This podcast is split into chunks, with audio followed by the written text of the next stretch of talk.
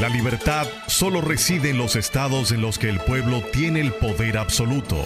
Por el respeto a los valores democráticos y la dignidad del pueblo dominicano, el rumbo de la tarde, plural, objetivo, comprometido siempre con la verdad. Con Juan TH, Rudy González y Georgie Rodríguez. Los poderosos ya están en el aire.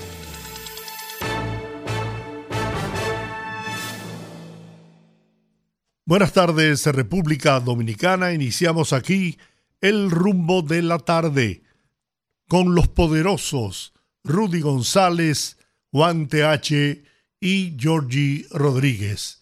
En la parte técnica, Francisco de la Cruz, Freddy de la Cruz y Juan Ramón Gómez. Que no es Díaz.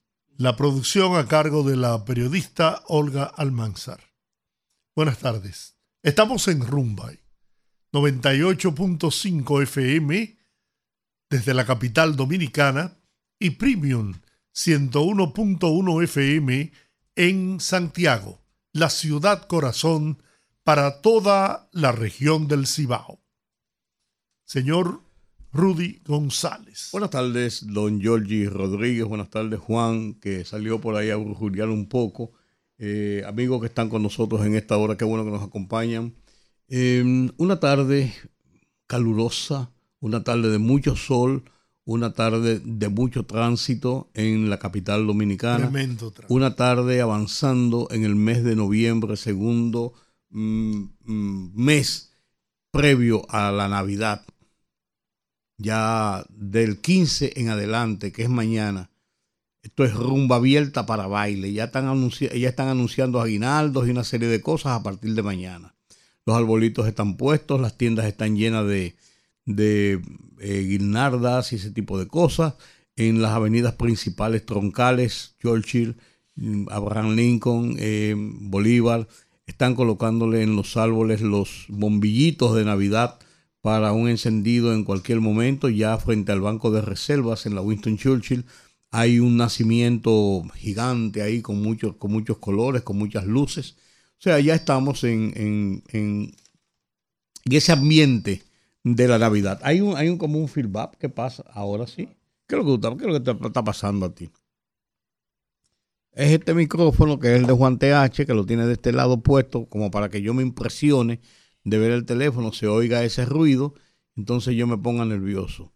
Eh, y eso, ese ambiente de la Navidad también provoca en este mes más, y en el mes que viene todavía más, que en los meses regulares del año, provoca serios entaponamientos y un tráfico infernal.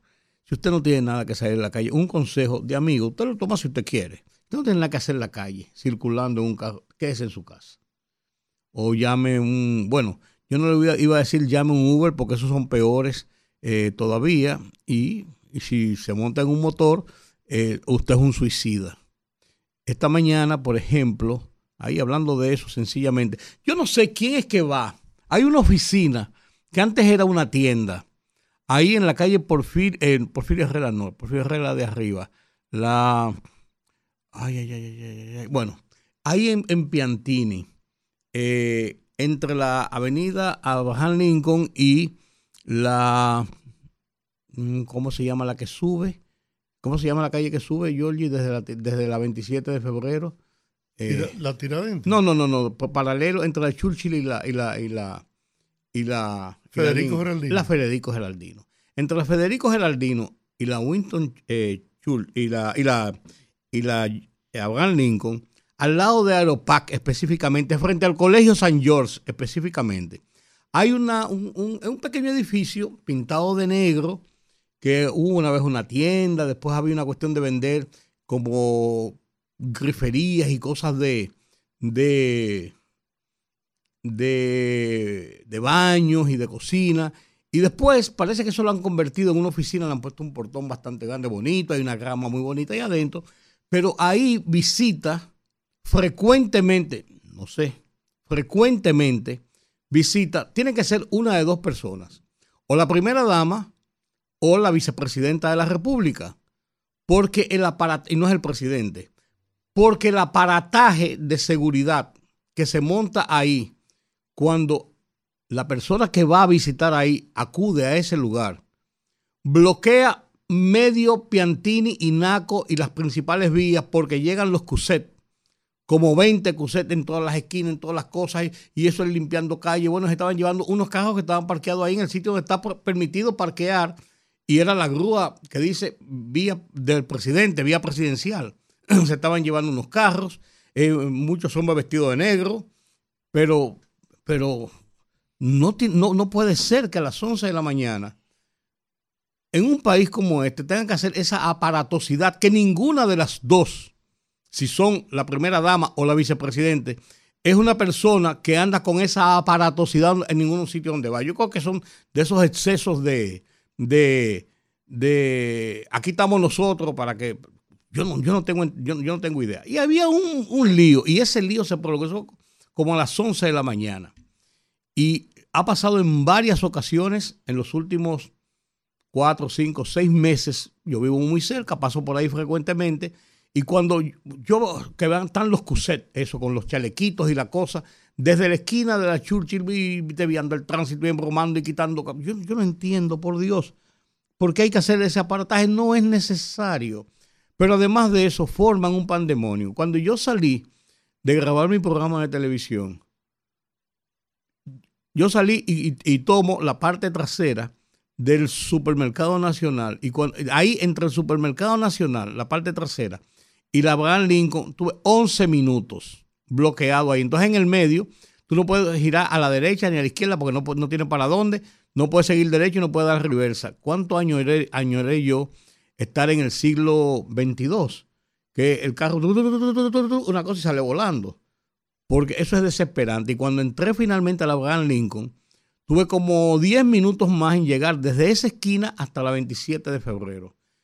No es posible que haya que generen un entaponamiento de esa naturaleza cuando es más sencillo dar paso a unos y a otros, a unos y a otros, a unos y a otros, si es que ellos entienden, los señores que dirigen el tránsito en este país, que deben darle preferencia en un momento determinado a alguna de las vías porque está más congestionada o porque viene alguna jipeta con un motorista adelante que tienen que abrirle paso para llegar temprano al supermercado, al salón o al colegio de los niños. Yo no sé. Lo que yo, lo que yo digo es que eso es desesperante y no tiene ninguna razón de ser.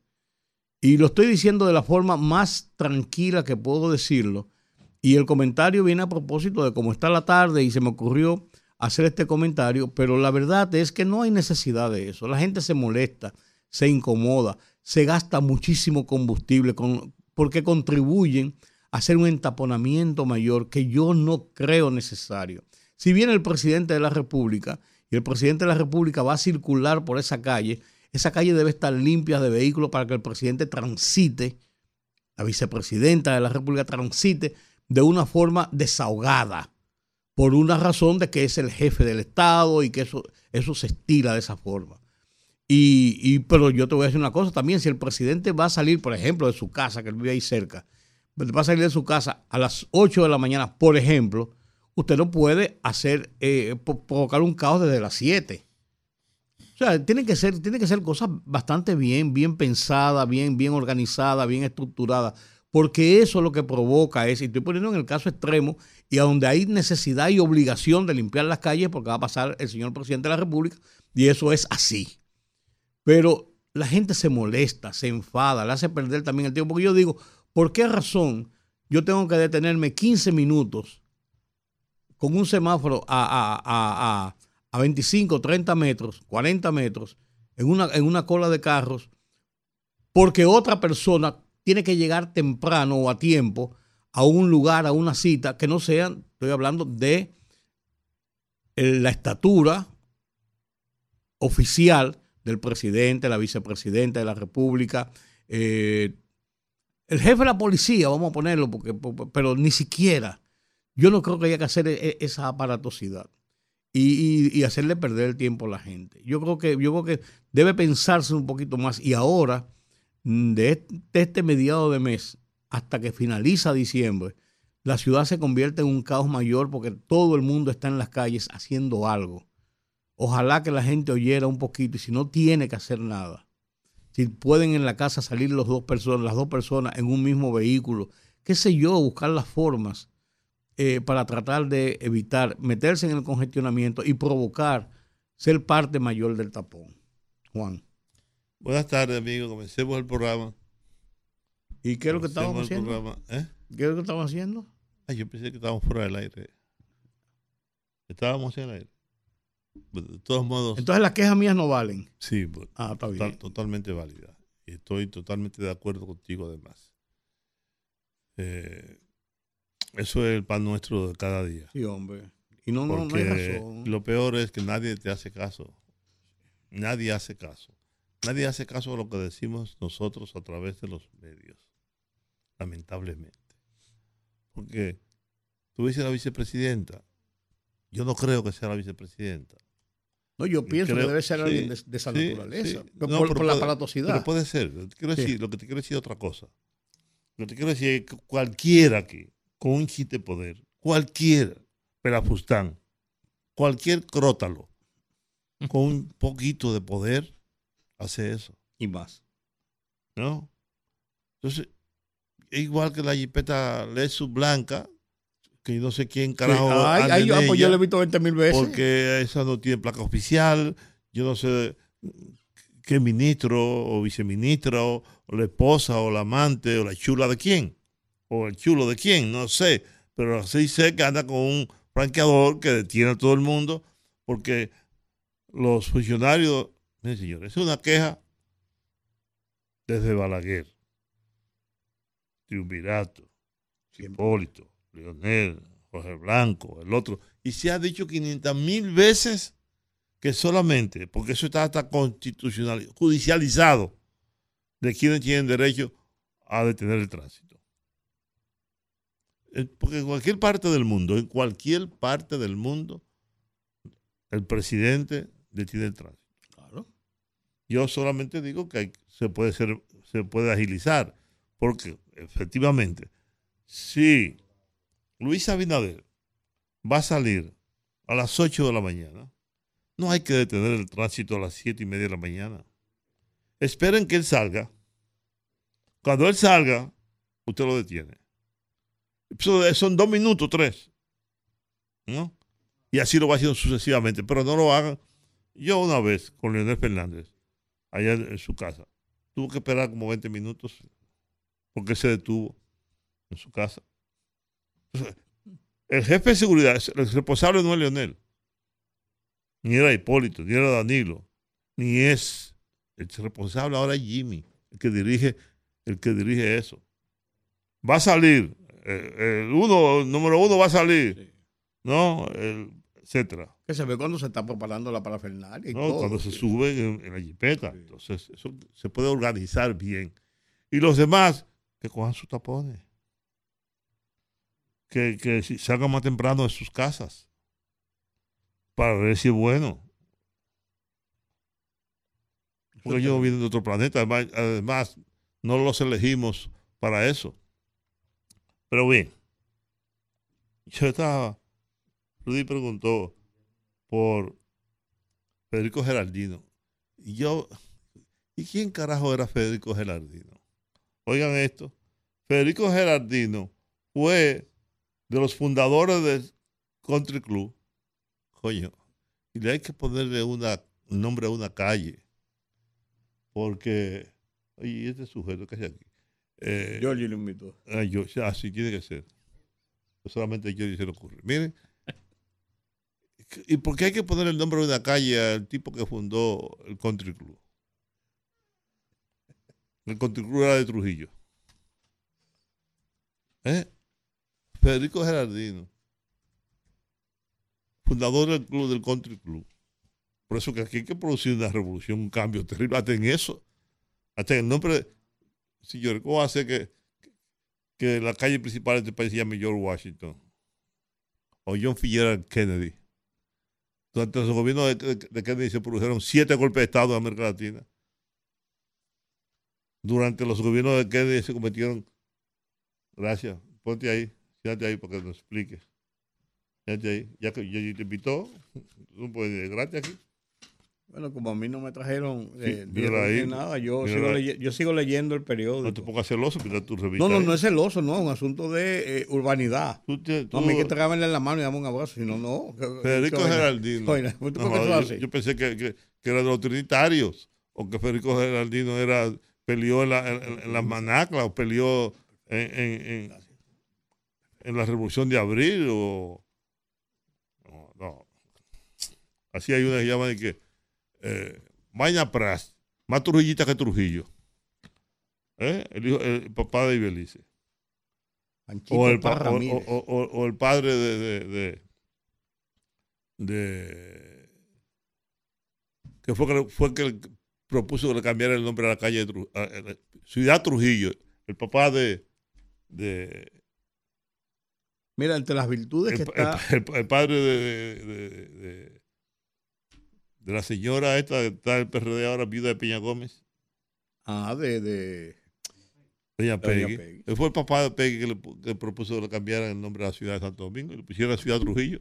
Bueno, pero Federico Geraldino, para los que no sepan, vino de Puerto Rico, donde nació en 1998. Oye, y siempre, entre sus cosas notables, decía que era mejor dar la mano derecha y nunca la mano izquierda. ah, ¿Sabes qué me acuerda eso? ¿Sabes qué me acuerda? ¿Tú sabes qué me acuerda de eso? Lo de el, el paz descanse, don, un hombre bueno, Manolo González. Ay, sí, amigo mío. Manolo Fernández Manolo, sí, Don Manolo, ¿y qué, cuál es la mejor obra del gobierno, a, su juicio, que ha tenido los primeros cuatro meses? de Porque nada más tuvo cinco meses. Sí, tenía cáncer. Ah, sí, a final, a final de diciembre le preguntaron, haciendo una evaluación de la gestión de, de Jorge Blanco, pues dicho sea de paso, una de las peores gestiones de gobierno que ha tenido este país eh, dice, dice, oh, por ejemplo, doblar a la derecha en rojo que se permite, y ahí terminó la entrevista. Porque eso fue lo que se quedó. Yo no sé qué otras cosas dijo, pero eso fue lo que se quedó en el imaginario de la gente. La revista esta, eh, País Dominicano Temático, la corrupción, los efectos. Ese es tu tema. Corrosivos. Pues Federico Geraldino vendía, compraba y vendía casas. Sociedad. un usurero. eso es parte de la historia. Oye, la primera hora es parte de la historia. Vendía y compraba casas. Y así compró la casa de la familia Morales Piantini, los terrenos donde hoy él se le dedicó una calle. Con actitud generosa, contribuyó al progreso de sus empleados, le preparaba y los capacitaba para los negocios, inculcándole habilidades y destrezas para que fueran exitosos e independientes. Ya, ya no perdamos tiempo con eso. No, pues es bueno que la gente lo sepa. Yo te voy a decir una cosa, yo paso por ahí, vivo al doblar y yo no sabía, yo no sabía tanto que yo sé, me voy por otra calle, me voy por otra calle por si acaso. dime, Oscar, entonces, hablando de, tu revista y de yo. De la revista tuya y de la revista de ustedes. Ah, pero mira, no, él era protector de Paco Escribano. Espérate, era masónico, era espérate, espérate, espérate, espérate, no, espérate, ahí tenía. Trujillista. Eh, en la radio de Villa Duarte por las comedias que se transmitían. Entonces, en el Teatro Julia, él tenía un centro de arte. Déjame lo seguir Dime, explícame la revista. Eh, bueno, ustedes ven que el tema es la corrupción, los efectos corrosivos en la sociedad. Ah, pues yo debía haber dado una charla ahí. Sí, yo pienso, déjame decirte que tú escribiste una serie de artículos. Un libro. Una serie de artículos que dicho sea de paso en la presentación. Un libro que tiene el prólogo del presidente Luis Abinader. Yo, yo necesito ese libro. Yo no lo, no lo tengo, de verdad. No. No lo tengo, pero, pero lo que sí es que... No se lo preste, que lo pierde. Seguro. Un autor no presta libros. Un autor o, los vende o los regala. Yo tengo. Sí. Entonces, eh, la presentamos el miércoles pasado con una conferencia eh, magistral de uno de los que participó, un guatemalteco, Luis Ramírez García, que participó junto con, ah, por cierto, me, llamaron para que yo fuera a una conferencia, una conferencia sobre corrupción y de una institución del Estado. Yo pregunté, ¿y cuánto me van a pagar? No, no, no, no, nosotros no pagamos por eso. A mí porque soy dominicano. Si fuera de otro país, ustedes pagarían. ¿Verdad que sí? sí, pero bueno, pero no tenemos fondo para eso. Y yo, no, pues yo no voy. Hablen con Giorgi Rodríguez. Le dije, eso mismo le propuse a Giorgi, ¿no? Y Giorgi me dijo, bueno, yo no voy tampoco. y no fue. En solidaridad contigo. No, no, con su bolsillo. no, pero es un tema, es un tema que está ahora mismo en el tapete, siempre va a estar y siempre lo ha estado, el de la corrupción. Y, lo presentamos, le digo, presentamos esta edición el miércoles pasado en el Senado de la República. Creo que a usted le llegó las invitaciones por sus respectivos. Lo que pasa es que estábamos aquí. Sí, sí, que una hora es una hora difícil. Tú haces a propósito, una hora en que ah, nosotros. Sí, porque tener a Juan ahí tiene que vocear allá en, el evento. Eh, lo que sí es que fue un evento muy exitoso con la presencia de, autoridades y sobre todo con la palabra de bienvenida del, presidente del Senado de la República. ¿Invitaste a de Fernández? A todos. A de le invitaste. Debió haber ido a hablar sobre la corrupción. ¿Tú crees? Claro. El padre de la corrupción en este país es él. Eh, quiere dormir. La, cosa es que, que, quise venir personalmente a traerla, a traerle la edición, porque como le decía ahora Carlos Salcedo, que es uno de los que eh, participa como analista en la edición, le decía que no es lo mismo enviar con un mensajero un producto que ir personalmente y entregársela, sobre todo cuando se trata de amigos como ustedes, que han sido, que fueron los, de, los que inauguraron la, eh, la revista País Dominicano Temático y que durante un tiempo tuvimos eh, paneles en distintos días con los analistas de, de, ediciones en la historia editorial. ¿Qué número es esta? 17. ¿El número 17 ya? El número 17. ¿A rápido tú? Eh, y pienso que podríamos retomar algunas de esas cosas como programa. ¿Y tiene apoyo tú, publicitario y eso? Eh, muy poco, pero... Porque Rudy, no, tiene una revista y de, y, de, 50 páginas, 35 son de comercial y de anuncios. Bueno, ahí hay pocos anuncios. Muy pocos anuncios. Bueno, la revista no es de Rudy realmente, es de mi amigo Calzada, Miguel Calzada, Miguel Calzada que es un león sin afeitar. Un león creía yo que era yo. pues está muy bien. Muy bien. la revista es muy buena. Muy buena revista. tiene mucho material siempre. Sí, Tiene, tiene, tiene buenos materiales. Nosotros queremos hacer una, una compilación de, de, las, de los distintos temas, a ver qué institución nos puede auspiciar o financiar eso, porque creo que es un legado. Algunos de los bancos que realmente, los bancos se, se hacen este tipo, desde desde el Banco Central, el mismo Banco Popular, el Banco de Reservas, el ellos, ellos auspician, este, tipo, este tipo de, publicaciones que son eh, temáticas. Temáticas y además, y no, y además que son, que son instructivas, que no son, por ejemplo, partidarias empresariales o partidarias políticas o partidarias de, de, alguna forma, sino que son de, temas generales, a final de cuentas. Porque hay instituciones que hacen revistas que atraen a tirar zafacón. Sí. No sirven para nada. Claro, además que son, son, son encarte de, publicidad.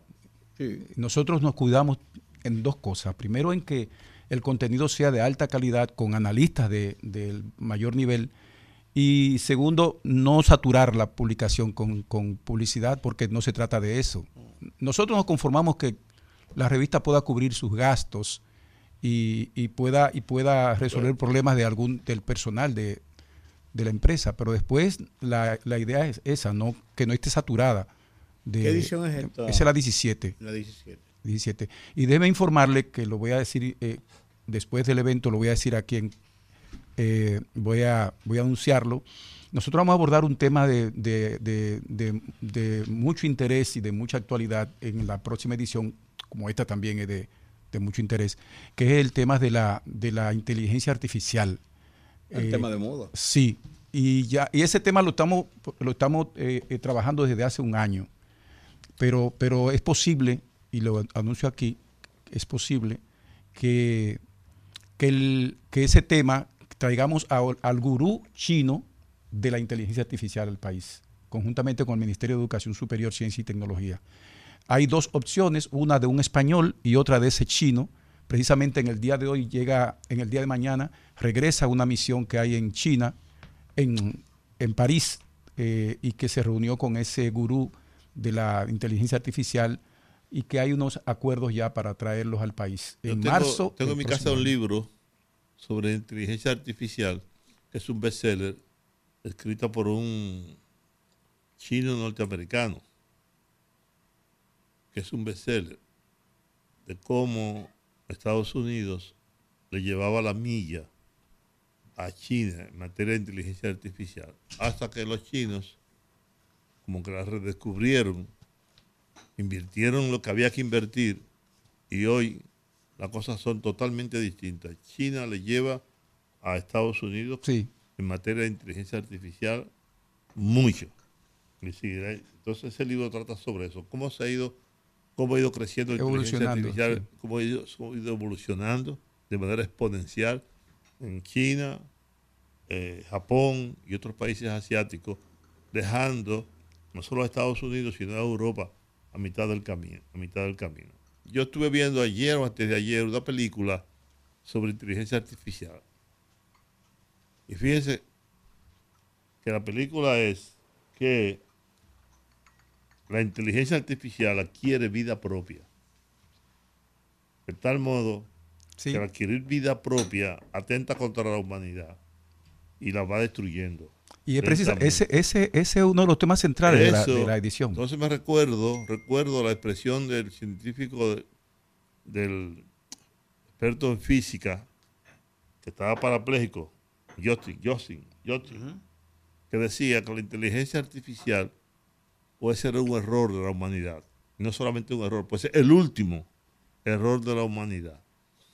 Por el camino que lleva la robótica y con ella la propia inteligencia artificial, que construye robots que se hacen autónomos, que se reparan a sí mismos y que por lo tanto van desplazando a los seres a humanos. los seres humanos porque no piden vacaciones, no piden aumento de salario, no paren, no le da la menstruación, no, no tienen eh, lo que tengo yo, una, una eh, erección disfuncional, ¿no? Y ya yo de la cintura para abajo no sirvo para nada. Y... ¿Cómo? Stephen, Stephen Hawking. Stephen que Hawking, él, ese mismo, Stephen sí. Hawking. Stephen Hawking. él tenía sus, él tenía sus deficiencias, pero con todo y eso nunca perdió no, su, capacidad. No, no, y Sí, su capacidad. sí, sí, sí. Era un problema motor lo que él tenía. Lo, lo que yo Sí, podría llegar a un acuerdo con ustedes, y mire, un compromiso, porque este, este, este, aquí, aquí nosotros nos sentimos como publicación que estamos en nuestro escenario. Yo lo que podría hacer, eh, un- uno de esos acuerdos que nosotros teníamos, y, y abrir un debate cuando presentemos esa edición, traer a los técnicos, ya sean internacionales como locales, que aquí hay muy buenos técnicos, eh, y hacer el debate ese, porque lo fundamental para nosotros en el, en el marco de ese, de ese tema en la publicación es, es mostrar eso que tú estás diciendo, es decir, hasta dónde la inteligencia artificial atenta contra la, No. eh, contra la estabilidad laboral, hay- un ejemplo. decir algo, ¿no? Y hay un, pro- hay un problema que no sé cómo afrontarlo. En la medida en que crece la inteligencia artificial, la robótica, la revolución industrial, la cuarta revolución industrial, ya, aquí- ya hay quienes hablan de la quinta De la quinta. revolución industrial. Mientras eso sucede, ocurre que la humanidad sigue creciendo. En- sigue creciendo y la longevidad al mismo tiempo. Es decir, si los seres humanos, hoy en la República Dominicana, la esperanza de vida es de 74.7 o 8, dentro de 20 años será de 80 o de 90. Y ya el ser humano puede vivir hasta más de 100 años. Cuidado si llegaríamos a las intermitencias de la muerte de Bueno, Saramago. entonces, entonces, ¿qué ocurre? Que eso también plantea un problema. Por un lado, la revolución industrial avanzando, la ciencia, la tecnología de manera exponencial. Y por el otro lado, la humanidad igualmente, igualmente creciendo y haciéndose más viejos, o sea, más longevos. Entonces, ahí hay una, una especie de contradicción. ¿Cómo manejar, cómo manejar en la sociedad eh, de este tiempo esos fenómenos?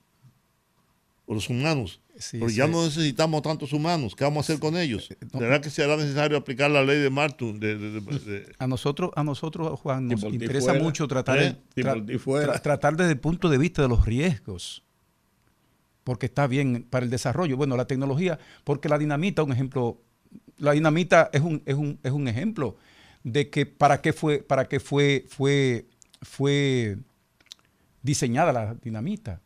Y después para qué se utiliza.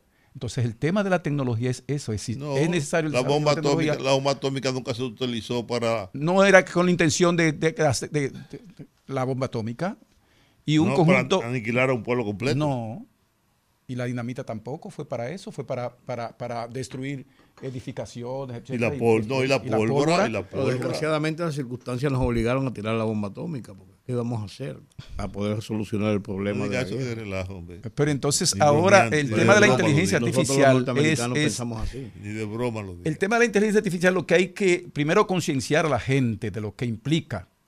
Y el tema, como yo le decía a un, a un, a un español que va, que va a venir al país, que va a escribir para la edición esta de, de la inteligencia artificial, que yo le decía a él, mire maestro, lo que más tenemos que acentuar es el tema ético en el manejo de esa, de esa tecnología. Bueno, el señor, uno de los, de los expertos, los principales expertos en física cuántica, escribió un libro, que por ahí lo tengo rodando, que se llama Una ética para las máquinas.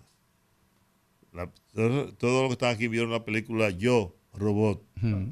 En esa película, eh, los robots estaban diseñados que no podían agredir o desobedecer a los humanos. Sin embargo, alcanzaron un nivel de desarrollo en que se independizaron y comenzaron a agredir a los humanos, a aniquilarlos, a matarlos, pues ya ellos tenían el control.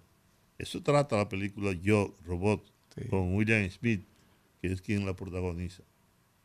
¿no? Y, ah, y se ha demostrado que el cine se están destapando todo, toda la ficción ya se está convirtiendo en, en verdad. Sí, porque Porque son experimentos, el, el- el cine, no, es Hollywood. que el camino que lleva la ciencia y la humanidad es ese. Sí, definitivamente. no. es que la, la- la realidad supera la ficción. Bueno, señores, déjenme marcharme. Le, le anuncio por igual que yo pienso no, no que quitamos más tiempo. no, no, no, no le voy a quitar más tiempo. Miren, el, en la segunda edición de, de el 2024 va a ser un, va, va a abordar un tema que precisamente en- hace algunos minutos lo sugirió el, el se- el- el doctor Manuel Hernández Ruiz Gómez, que es la libertad de expresión en, su, en toda su dimensión y va a ser, va a ser eh, coordinada por él, eh, que saben que Manuel Hernández Ruiz Gómez es nuestro asesor de contenido, Manuel Hernández Ruiz Gómez, que es ahora mismo el cónsul general de España en, en México y que fue cónsul aquí en el país de España y de- luego embajador en México, en Haití. Vamos a abordar ese tema que hace mucho está ahí en el, y que la gente no interpreta bien lo que implica todo lo contenido alrededor de la libertad de expresión. Lo vamos a abordar, que ojalá que tú te animes en ese, para esa edición y pueda trabajar un, un artículo, un análisis. Eh, eso va a ser en junio, esa edición, porque la próxima va a ser para artículos. febrero. Sí. Oye. Eh, tú oíste, oíste, Rudy. ¿Tú me viste la cara? Pero también él va a mandar factura por el cintillo. ¿Tú sabes lo que, tú sabes qué significa esa mueca? Yo le tengo un cintillo ahí permanente a los programas de ustedes. Y a, y de- a este podemos hacerle también uno al- al- a este programa, que lo siento mío también. Menoscar, no te quitamos más tiempo. Señores, ha sido un gusto gracias. siempre Quería-. Pero Quería mira, es interesante lo de la el panel sobre la inteligencia artificial. Sí. Ojalá podamos. Sí, podemos hacer el compromiso desde ya, desde ahora. Esa edición se va a presentar eh, final de febrero, final de febrero, porque el tema de las elecciones ahí está en el medio, eh, o inicio de marzo. Pero yo creo que sería con ustedes, sobre todo, un programa como este, un panel de esa naturaleza sería de, de al- de- de- y que le demos promoción, Claro. le demos la promoción de vida. Este, este es un programa, como digo yo, con la favorita, para gente, de- para gente inteligente. Sí, porque ustedes son tres inteligentes. Sin Y no artificiales. sí. Menoscal, gracias por venir hasta aquí, traernos la revista. Una excelente revista, una, una impresión de lujo y el contenido de hablar. Bueno, quiero agradecer la presencia de Menoscar, el Ayuntamiento de Santo Domingo Oeste. Ayuntamiento de Santo Domingo Este nos invita al acto de desvelizamiento de la estatua en honor a Manolo Tavares Justo, con motivo del 60 aniversario del levantamiento en las Banaclas.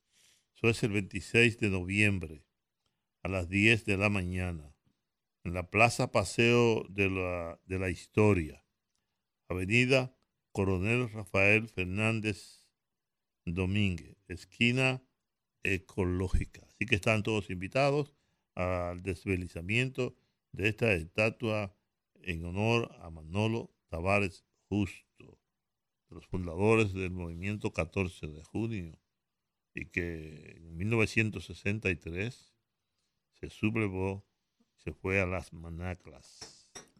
Por cierto, dos de los sobrevivientes de ese acontecimiento histórico trascendente, como el Bacho e Iván Rodríguez, murieron no hace tiempo. Y lamento que a propósito de esas muertes, el Estado Dominicano no se percatara siquiera. Sin embargo, cuando muere una figura como Juan de los Santos, tres días de duelo, etcétera, etcétera.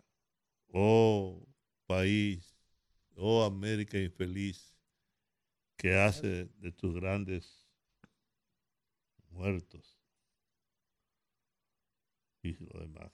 Como dijo, como dijera eh, Pedro Enrique Sureña en el panegírico hecho a Hostos, el sembrador. Oh, América infeliz. Vamos a la pausa. Oh, sí, la maldita pausa. Vámonos. Fogarate en la radio con Ramón Colombo. Se titula Lamentable renuncia. Lamento que Hugo Veras, excelente profesional y buen ciudadano, se haya visto precisado a abandonar la dirección del Instituto Nacional de Tránsito Terrestre, Intrant, para dar paso franco a una investigación de la Dirección de Compras y Contrataciones de la licitación para la adquisición de semáforos inteligentes, afectada por graves irregularidades. Lamento mucho, muchísimo, que un funcionario de su calidad, con cuya gestión el Intran ha logrado alcanzar un excelente nivel de eficiencia, se haya visto precisado a admitir implícitamente las irregularidades que han sido denunciadas. Sé que Luis Abinader lo lamenta más. Fogarate en la radio con Ramón Colombo.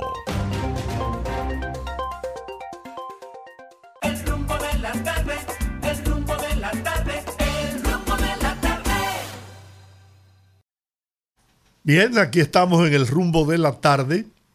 Tratábamos precisamente con Menoscal Reynoso, director de la revista temática País Dominicano Temático, el tema de la inteligencia artificial y de que en la próxima edición de esta revista se va a abordar ese tema eh, con amplitud y que existe la posibilidad de que pudiéramos realizar un panel aquí en este programa para tratar el tema. Pero tenemos hoy un invitado que es licenciado en mercadeo con una maestría en administración de negocios graduado summa cum laude, catedrático de la Escuela de Posgrado y Maestría de la Universidad Católica Madre y Maestra, consultor empresarial experto en dirección comercial, que viene a tratar sobre la inteligencia artificial y la educación superior en la República Dominicana, retos y oportunidades. ¿Tú sabes quién, está, haciendo, quién está haciendo un doctorado en, eh, inteligencia artificial, nada más y nada menos que en Stanford, la hija de Servio Tulio? Sí. Entonces tenemos... Venía a hablar de política, era. No, tenemos con nosotros a Andrés Rojas. No, que me dijo Olga que va un dirigente de la, de la PUPU. No, pues tampoco es de la FUPA. No, no, no a partidista. A no, político. no, eso fue lo que yo me tenía entendido. Es el siguiente invitado. Por eso yo le pasé por el lado y no le hablé. Diga, conversión de parte. Este está pasado. Inteligencia artificial es un tema que está en el debate mundial, en el debate público. Y Juan hablaba hace un, hace un ratito de... teníamos el tema y vino a, a- a relucir el tema de la inteligencia artificial. A propósito precisamente de esto que, que- que indicaba Giorgi, de que la próxima revista, eh, ¿cómo que se llama la revista? País Dominicano País Temático. Dominicano Temático. Esa, la próxima edición será dedicada a, a la inteligencia artificial y conversábamos con Menoscar Reynoso aquí sobre el tema y Juan hacía algunos aportes sobre lo que está ocurriendo con la, con la inteligencia artificial. Mucha gente entiende que esto es ficción, que esto es parte de aquella película 2001 Odisea del Espacio, que la presentaron en, en lo- en los años 70 y 80 y la gente pensó que no iba a llegar al 2001 y que eh, la Odisea del Espacio no llegó tampoco. Entonces la gente cree como que eso está muy lejos, que no es real, que no es posible. Realmente, ¿qué es inteligencia artificial y cómo la inteligencia artificial interactúa ya en las vidas de la gente, de la humanidad? Primero, buenas tardes y dar las gracias, don Giorgi, muchas gracias por la presentación. Saludos a Juan, a usted, don Rudy, muchas gracias por la diferencia de invitarme de nuevo. Ya me siento como en casa aquí, he venido varias veces a colaborar. Gra- manda a hacer el cheque. Gracias por la oportunidad. Y don Rudy, yendo directo a su pregunta, creo, considero que este es un tema que ya debemos de tener, traerlo al debate público. ¿Por qué? Porque detrás de él se encierra el futuro de nuestro país, el futuro del mundo, pero vamos a localizarlo en nuestra sociedad, nuestro país, las futuras generaciones que van a ser los líderes de esta sociedad. Y sobre la inteligencia artificial es que se va a desarrollar todo el conocimiento científico, académico, la parte laboral, la parte profesional, se va a sustentar sobre el desarrollo de las tecnologías de inteligencia artificial. Entonces yo creo que debemos de abrir hueco en programas de panel como este y, otros para que este tema se traiga al debate y podamos ayudar a las personas a, a entender el impacto, no que vamos a tener, claro que apenas está en ciernes, pero a futuro y que se vayan preparando las próximas generaciones de estudiantes para que den el salto. De modo que, para ser coherente con el tema que vamos a tratar y responder la pregunta específicamente que don Rudy me realizó, yo me voy a referir precisamente al chat GPT, que es una de las plataformas de inteligencias artificiales más populares actualmente. Se le llaman inteligencias artificiales generativas porque se utilizan para generar información a partir de una base de data que manejan este tipo de plataformas. El propio chat GPT responde a la pregunta de qué es la inteligencia artificial y la leo textualmente. Dice que la inteligencia artificial es un campo de la informática que se enfoca en crear sistemas y programas capaces de realizar tareas que normalmente requerirían inteligencia humana.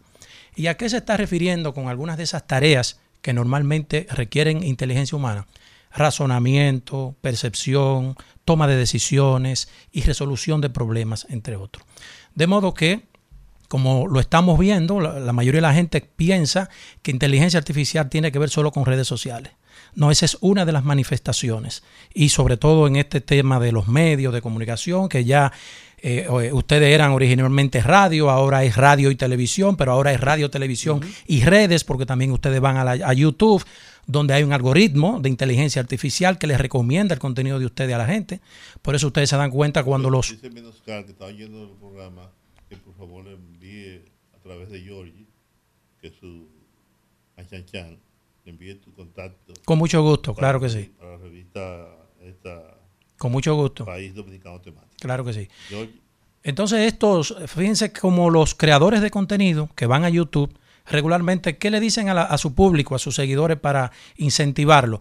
Denle a la campanita, suscríbase, denle like, comente y comparta para que el algoritmo pueda entender que ese contenido es de interés y lo haga llegar a más personas. De modo, eh, don Rudy, que con esa propia definición de la misma inteligencia artificial, creo que damos por respondida a su pregunta, ¿no? No, pero yo creo que, yo creo que uno, uno puede ser mucho más amplio en el sentido de que yo no, yo no lo visualizo para el futuro, yo creo que es el presente inmediato. Porque si bien es cierto que tendremos un desarrollo muy amplio de la oportunidad de usar la, la inteligencia artificial en muchos renglones de la vida, no es menos cierto que ya lo estamos aprovechando en una gran cantidad y no dando pasitos a ver qué pasa, sino con pasos firmes y seguros en el desarrollo de muchas regiones, de muchas zonas y de mucho incluso parte del desarrollo, valga la redundancia, de muchos países. Como consecuencia de la inteligencia artificial, ¿las máquinas reemplazarán al ser humano? Esa es eh, la pregunta que más eh, está en, debate. Si va a haber una sustitución, qué va a pasar con la mano de obra, que se va a desplazar. Bueno, y es lógico. sí, claro que sí, es una inquietud natural. Porque el, empleo es una de las, de las, fuentes principales del desarrollo de los pueblos. Eso es correcto. Pero vámonos un poco a la historia para entonces que aterricemos a donde estamos hoy y vamos a ver que hemos pasado por tres ah, revoluciones industriales. Se le llama a esta la cuarta revolución industrial, que es la eh, revolución de la, de la, data, de la tecnología, de la inteligencia artificial. Eh, Krause Schwab, fundador del Foro Económico Mundial, eh, trajo esto a colación recientemente con una reunión del G20 porque se va, se necesita legislar para poner algunos límites sobre el campo, el alcance. Él escribió un libro sobre el tema. Perfecto. Tiene, no sé cuántos años, cuatro o cinco años, donde uno de sus, de sus interrogantes es qué hacer con un mundo con tantos humanos que no necesita Sí, hay un debate sobre eso también. ya, el mundo, gracias a, esa, a la inteligencia artificial y al desarrollo propio de la cuarta revolución industrial, incluso de la quinta, como ya se está hablando, llegará un momento en que los humanos no serán tan necesarios por una serie de razones que tienen que ver con el empleo, con muchos otros elementos que, están eh, coligados al trabajo propiamente dicho. Entonces, y sin embargo, los humanos cada vez tienden a vivir más tiempo. Sí. Yo decía hace un rato que si la esperanza de vida de los dominicanos hoy es 4.5, 8. Yo recuerdo cuando mi padre tenía 40 años, 50 años, yo lo veía como un maldito viejo. ¿no? Sin embargo, hoy un hombre de 50 años o de 80 o de, 84 como Nini Cáfaro parece más joven que mi padre. Veíamos ahora a Fafa Taveras bajando las escalinatas, eh, Rudy y yo, y Rudy se quedaba asombrado. Mira, 80 años. No, no son 80. Fafa tiene 87. Wow. Y Nini Cáfaro tiene 84. Y Cucuyo Báez tiene 92. Y Puerto Mejía, yo lo decía ayer, tiene 83. Tú lo ves. y Tiberio Castellano tiene 97 con una lucidez espantosa. No, no, y, y Kissinger tiene 100. Sí. O sea, ya estamos hablando de una. Y en Estados Unidos se debaten por la presidencia de la República dos malditos viejos cagalitrosos. El presidente Joe Biden, que tiene. ¿Eh? 80, 80 y algo, bueno. Y Donald Trump, que tiene 77. Eso era impensable en otros tiempos. Bueno, para aterrizar y completar la inquietud de don Giorgi, eh, hemos visto a través de la historia que lo que ha sucedido son transiciones de, las, de los procesos productivos, de la mano de obra. Sucedió con la primera revolución industrial cuando la máquina a vapor, la energía que era generada a vapor, luego vino la producción en línea, en masa, con la electricidad, luego vino la computadora y ahora llegamos hasta donde estamos. Entonces, ¿qué ha pasado en toda y cada una de esas etapas? Que lo que ha habido es una transición de mano de obra a nuevos a nuevas formas de trabajo, a nuevos modelos productivos y lógico que va a haber un desplazamiento de aquella mano de obra no calificada. Ha sucedido siempre.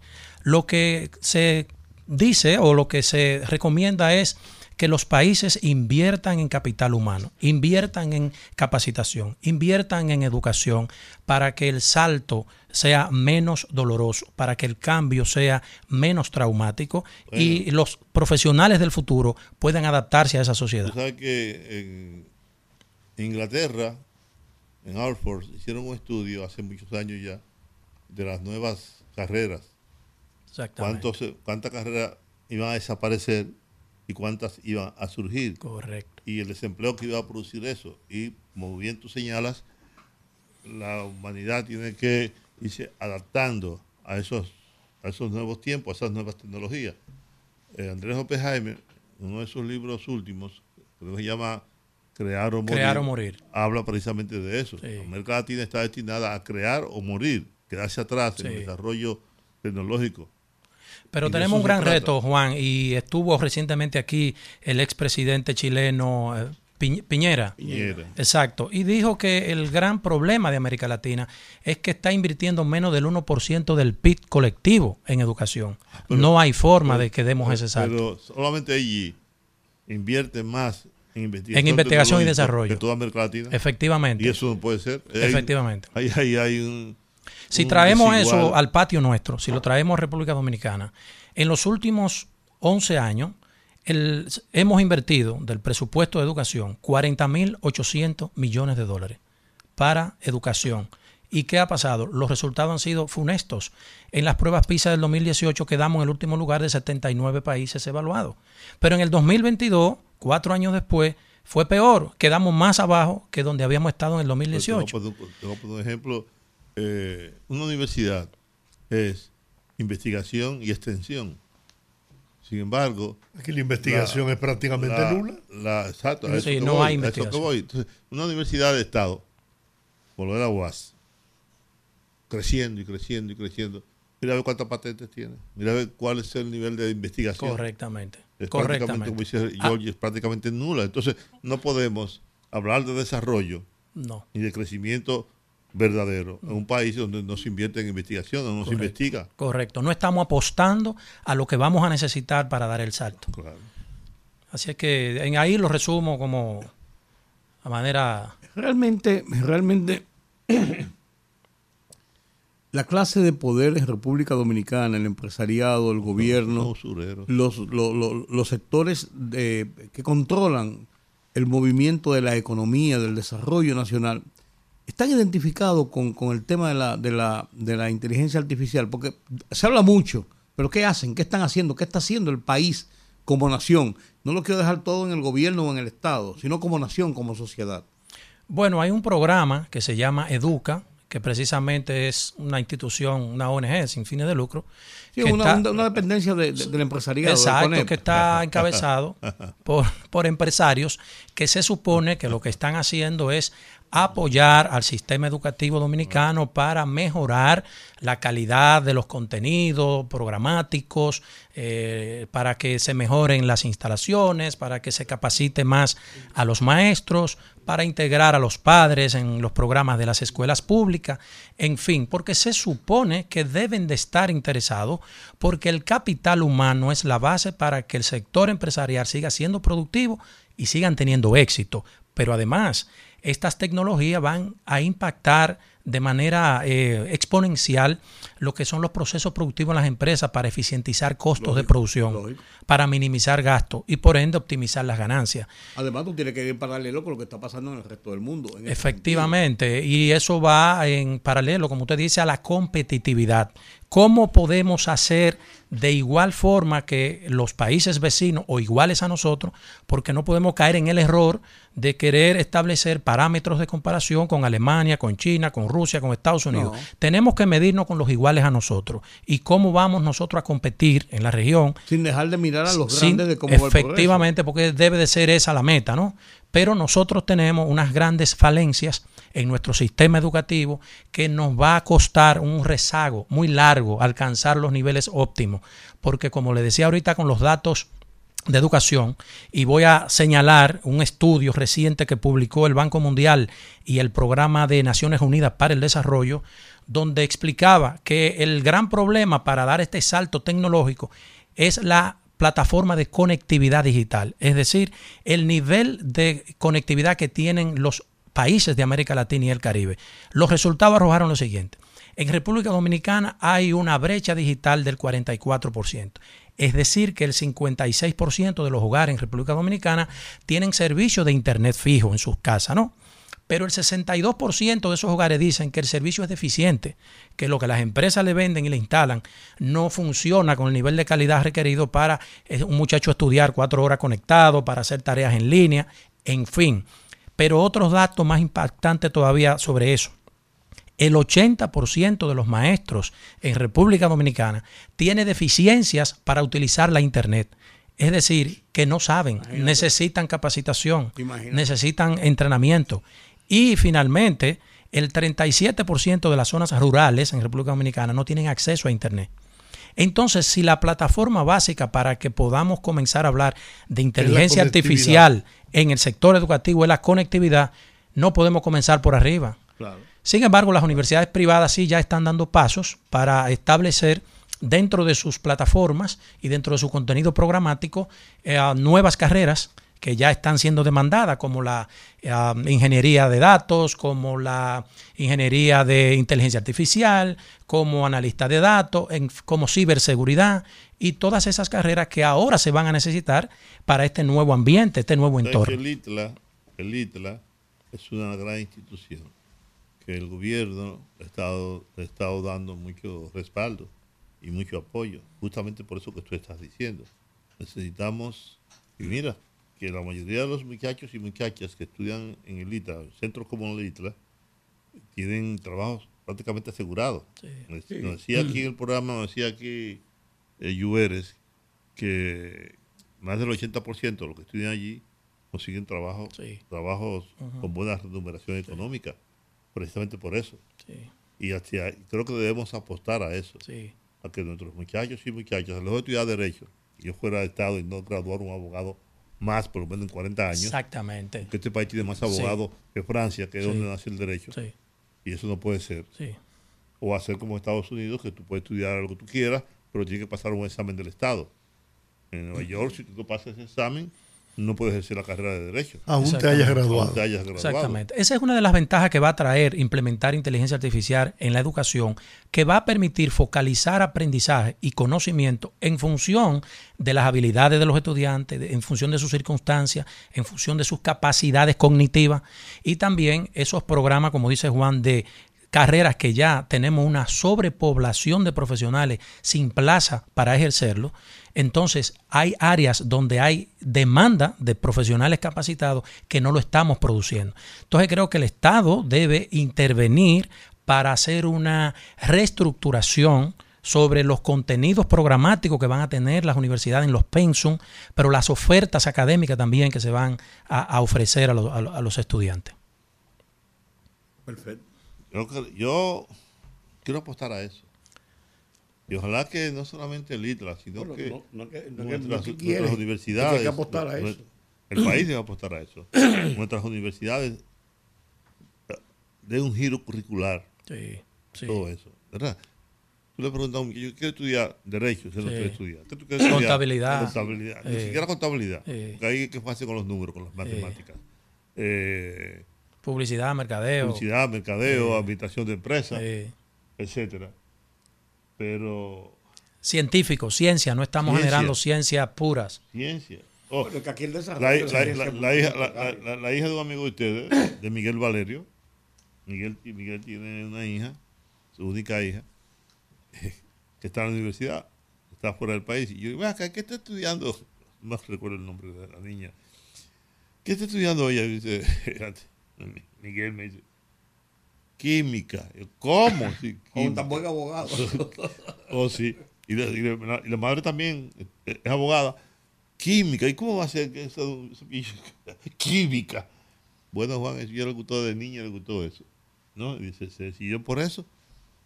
Bueno, está muy bien, pero como tú dices, aquí necesitamos más gente. Bueno, antes de ayer cumplió años eh, Madame Curé. Aquí hay una calle que se llama Don Correa. La gente no sabe quién es esa señora. Dos premios Nobel. Esa señora ganó el premio. Primero ganó junto con el esposo. Premio Nobel en química. Sola, lo ganó en física. Después lo ganó en física sola. Y 12 años después lo ganó su hija. Eso es insólito. Y cuando no se podía dar clases en Harvard, una mujer no podía dar clases. No podía partir docencia. Ella presentó, se fue al examen y ganó una plaza sacó notas por encima de todos los hombres que compitieron con ella. Y hubo que darle la cátedra por obligación. Era brillante. Era brillante, brillante. Y ahora ocurre que los asiáticos en ciencia, en matemáticas, están por encima de los países de Europa. Pero mira, Juan, con, con, relación a eso, hay una frase de un filósofo austriaco que se llama, o se llamaba Karl Popper, que dijo que la verdadera ignorancia no era la ausencia de conocimiento, sino negarse a adquirirlo. Ahora hay un vasto mar de información, de conocimiento gratuito a, a, las manos de todo el mundo en esos dispositivos que tenemos.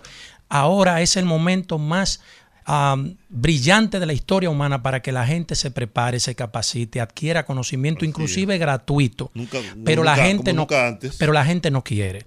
Decía en una conferencia que impartí en días pasados en la universidad a jóvenes estudiantes unos datos que extraje de un sitio de internet que se llama estatista.com, donde del año 2010 a la fecha, al año 2023, en estos 13 años, la evolución del uso del teléfono celular, del tiempo de uso que le dedicamos a diario a esto, en el año 2010 era 1.6 horas promedio por día. Hoy en el año 2023 son 5.4 horas. Eso es un crecimiento del 237%. Pero ¿qué es lo que sucede? Que el 42% de ese tiempo, 2.27 horas, lo está dedicando la gente a scrollear en redes sociales. No sé si tú leíste. A ver redes sociales. Un libro, un libro. Y no aprovechan todo ese Mira, mar de conocimiento para aprender cosas nuevas. Ese es un pleito que yo tengo constantemente. Hay un libro que me lo regaló eh, Iván Gatón, Iván Gatón, me lo trajo y se lo regaló a varias personas más, sobre, se llama Infocracia, sí. de cómo el celular, el celular, es una pieza tan importante que la gente, que ha atrapado a la humanidad. La gente se siente libre en democracia porque tiene este aparato. Pero no sabe. Con una dependencia, no, una dependencia enorme. Una dependencia patológica te, crea, te genera una dependencia patológica. Además, tú te sientes en libertad porque a través de él tú tienes muchas informaciones. Claro, la mayoría de ellas no sirven para nada, claro. sino para embrutecerte, claro. para enajenarte. ¿no? De hecho, de hecho, qué bueno que tocaste ese punto, Juan. Veía un documental anoche sobre, está en Netflix, lo pueden buscar, se llama TikTok, la red social más famosa.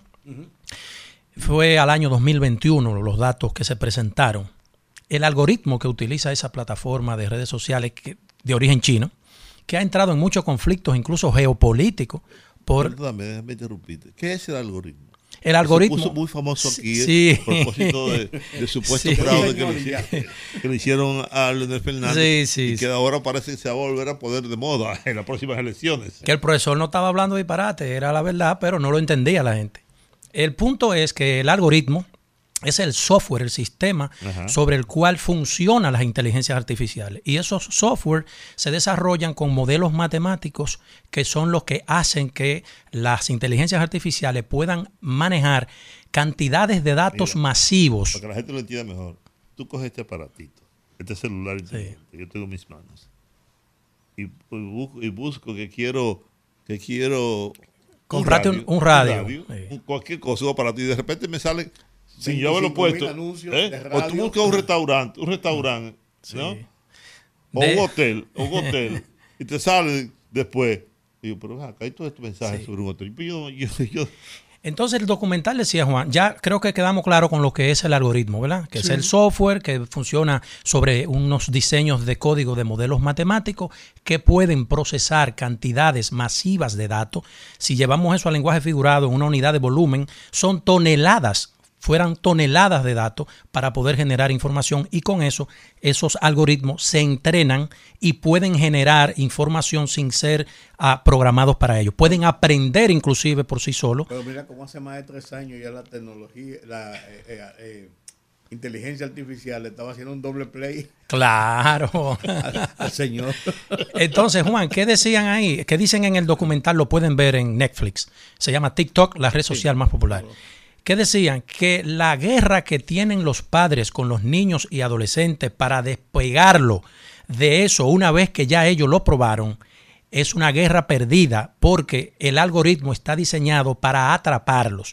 Es una super máquina que está diseñada inclusive con algo que se llama tecnología de la persuasión porque eso funciona bajo un criterio que se llama economía de la atención. No quieren que tú encuentres cosas, es que te mantengas conectado. Claro. pues a mí me pasó, a mí me pasó es que más, te mantengas conectado. Me pasó lo más simpático, me pasó a mí, yo que a veces soy medio incrédulo por mi edad en alguna de esas cosas. Yo soy bastante tecnológico, pero no tanto. Estaba, estaba en Washington cenando con mi familia, con mi hija, con mi mujer, con mis hijos. La, tecnológica es su mujer. No, pero oye, no, no, sí, eso es verdad. Y, no, y Fernando, y Fernando. y yo estoy sentado, estamos sentados en la mesa, y de buenas a primeras me dice mi esposa, mira, vamos a ir a ver el, el, ballet chino. Cuando lleguemos a Santo Domingo, pues tenemos que ver cómo conseguimos las boletas, porque se va a terminar a principios de enero, y nosotros veníamos a principios de enero. Y de ¿cuál ballet chino? La primera vez que yo mencioné el tema del ballet chino y hablamos ahí del ballet chino así, aquel que vino aquí, que y se quedó la cosa ahí. A partir de ese momento, cada vez que yo abría mi teléfono, me, aparecía un anuncio del ballet chino. correcto. De hecho, yo nunca, yo, además, yo no sabía ni que, ni que venía un ballet chino para Santo Domingo. Oye, eso es así. Yo me quedé pasmado. Yo dije, no, eso es lo que hay dentro de los aparatos. Todo el tema que hemos discutido esta tarde aquí está ahí. Es posible que cuando ustedes ahorita comiencen a scrollear, salgan temas sobre, sobre inteligencia artificial. Le van a salir cosas sobre inteligencia artificial porque los micrófonos están abiertos. No lo podemos apagar de los celulares. Por cierto, Ignacio no lo podemos apagar. Ignacio Latorre, que es uno de los expertos en física cuántica, escribió un libro muy que tú debes haber leído llama eh, Ética para las máquinas. No, no lo he leído, pero sí tengo conocimiento. Ética para las máquinas, donde él está hablando sobre eso, sobre todo eso que hemos estado tratando esta tarde. Y es que al nivel que va alcanzando el conocimiento, que va alcanzando la inteligencia artificial y la robótica junto con ella, eh, los humanos tenemos que darle un sentido ético a las máquinas, para que las máquinas no se coloquen por encima de nosotros y para que al final las máquinas no terminen dirigiéndonos y gobernándolos. Y eso que tú estás diciendo, de que la gente, que hemos tratado esta tarde, que la gente se siente eh, dependiente. Mira, los, los niños ahora, desde que nacen, parecen autistas. No, no, para tú tranquilizar a y los padres, y los padres, y los padres le da un celular, una, tablet, porque es la manera también de mantenerlos eh, entretenidos. entretenidos, encerrados en sí mismos, en, la burbuja que le produce eh, este aparato. Sí, muy e, peligroso. Por, eso, entonces, está hablando de que las máquinas deben tener un sentido ético igual que los humanos. Bueno, ahí llegamos al punto de cuáles son los desafíos que enfrenta hoy el tema de las inteligencias artificiales. El primero es ese, el tema de seguridad, sobre todo en los datos. ¿Dónde van nuestros datos? Cada vez que llenamos algo en línea, una aplicación o nos registramos para una cuenta de correo o para una cuenta de redes sociales, toda nuestra información cuando abrimos algo en el banco, toda nuestra información va a una data. A, no le va a gustar esto, yo voy a decir. Lo dice Harari, en su último libro, 21 lecciones para el siglo XXI, que a Dios, a la figura de Dios, le queda poco tiempo y que Dios va a ser sustituido por el dataísmo. Pues yo veía el dataísmo, ¿qué es? Bueno, los datos. Los datos, la, data, exactamente. La data, es decir, habrán tantos datos, tú podrás saberlo todo a través de la data. Y la gente va a estar muy involucrado muy sujeto a los datos. En materia de medicina, en materia de ciberespacio, de aquello, de lo otro. Todo funciona con datos. La data. Correcto. Ese será el próximo Dios de la humanidad. Pero eso no es así, pero está bien. Bueno, es un planteamiento, un punto de vista filosófico del autor. No te cierres al conocimiento, no te cierres a la ciencia. es, un punto de vista de un autor, don Rudy. Claro. No hay que compartirlo, pero, sí tiene. El señor lo proclama como una verdad. pero, sí tiene un fundamento, según la tendencia que llevamos y el ritmo que llevamos. Tiene un fundamento lógico. Lo que hay que tomar medidas, porque ahí viene las otras dos eh, um, puntos que se consideran desafíos del tema de las inteligencias artificiales. Uno es la transparencia de los algoritmos. ¿A qué se refiere? Los algoritmos, como son creados por seres humanos, ingenieros en software que lo diseñan y escriben los códigos, tienen sesgos humanos e incluso pueden ah, discriminar raza, religión, opinión. Fíjense que las redes sociales tienen unas sanciones que se llaman a fulano le banearon la cuenta. Banner, banear la cuenta es que te la sancionan por alguna publicación que supuestamente no está de acuerdo a las políticas que tiene la red social. Pero incluso si tú eres una persona de raza negra, afroamericano, y tú haces publicaciones con declaraciones racistas o que protestas sobre algo racial, también te pueden bloquear la cuenta, porque los algoritmos identifican ese tipo de cosas. Y finalmente, la libertad que tendrán las inteligencias artificiales para tomar decisiones. ¿Hasta dónde será el límite para que las máquinas tomen decisiones que puedan afectarnos a, los seres humanos? para mi corta edad. Eh, entender, entender todo eso, asimilarlo, requiere de cambiar el chip. Fíjate cómo el señor me dijo, no, no, no. Pues, ¿Tú entiendes? No, porque no te pasar ¿Cómo es posible que nosotros Yo, no sé cómo se quedó eh, abiertos, sí. abiertos, sí. ¿No? una mentalidad abierta de poder asimilar los cambios que se están produciendo en la humanidad. Yo siempre recuerdo el libro de, de, de Albert Toss, eh, los y Reyes me está oyendo, va a saber, porque ayer se lo repetí el libro. Eh, el, shock del futuro. ¿De cuántos libros se escribían hace, hace dos siglos? El siglo del conocimiento, que es el siglo XVII. ¿Y cuántos se producen ahora? Eh, que la humanidad no se da cuenta del impacto que va teniendo en todos nosotros el conocimiento, el desarrollo de la ciencia, de la tecnología, etcétera, etcétera. Bueno. Era demasiado grande. Y ahora, con todo lo que tú estás diciendo, y todo lo que no se puede ver, yo a veces me apasiono con ese tema. Y, cuando voy ahí a, Cuesta, que es la única librería que queda en este país, pues vivo buscando libros sobre inteligencia artificial. Gracias. la verdad que vamos, vamos rápido y lejos. Así es. Y lejos. Así es. Gracias, Andrés Rojas, por Gracias esta excelente exposición. Es un tema que se va a convertir en un tema obligatorio. Sí, sí. Si no es que ya lo es. Hay que traerlo al debate, hay que traerlo. Hay que traerlo. Muchísimas gracias, hay que Educar, hay que educar para ese Hay que educar. Eh, por eso eh, lo hago con mucha pasión, porque como docente, como académico, creo que tengo una responsabilidad social también en aportar dentro de mis limitaciones lo que pueda para orientar, ayudar y motivar a la gente, no solo a los jóvenes, a que entiendan a dónde estamos hoy en día. Muchas gracias a todos. Un placer haber vuelto aquí con ustedes. Bien, vamos a la pausa. Al regreso estaremos hablando con Gineuri Díaz, especialista en defensa y seguridad nacional. Bueno, estamos esperando eh, que el presidente de la República se va a dirigir al país. Tenemos una entrevista, eh, queremos aclarar de que en caso de que se produzca el eh, discurso del presidente, pues interrumpimos la entrevista, pero regresamos con Gineuri Díaz. Ella es especialista en defensa y seguridad nacional. Y el tema que va a tratar es la presentación del candidato del PLD, Abel Martínez, del plan de seguridad en el 2024. Buenas tardes. Y ella, lógicamente, igual que todo el mundo, quiere oír qué va a decir el presidente. Así es. O sea que una cosa no tiene que ver con la otra. Realmente, aunque debo decir, eh, primero, muy buenas tardes a todos ustedes, que no tengo mucha expectativa con lo que vaya a decir el presidente de la República, porque lo que sí es una realidad que el plan de seguridad, el plan de transformación de la seguridad en la República Dominicana que ha expuesto en el día de hoy, Abel Martínez como candidato presidencial del Partido de la Liberación Dominicana y Dios mediante con el favor del pueblo, próximo presidente en el año 2024.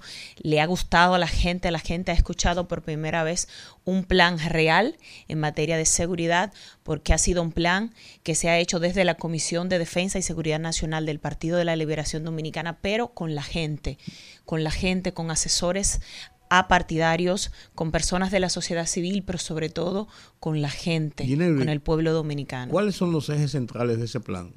Este plan en el día de hoy se ha expuesto 10 principales eh, ejes porque es un plan más amplio, es un plan de gobierno, es un plan que se, está, se va a presentar por etapas. Hemos hecho, ha presentado nuestro candidato en el día de hoy, como usted bien dice, los primeros ejes.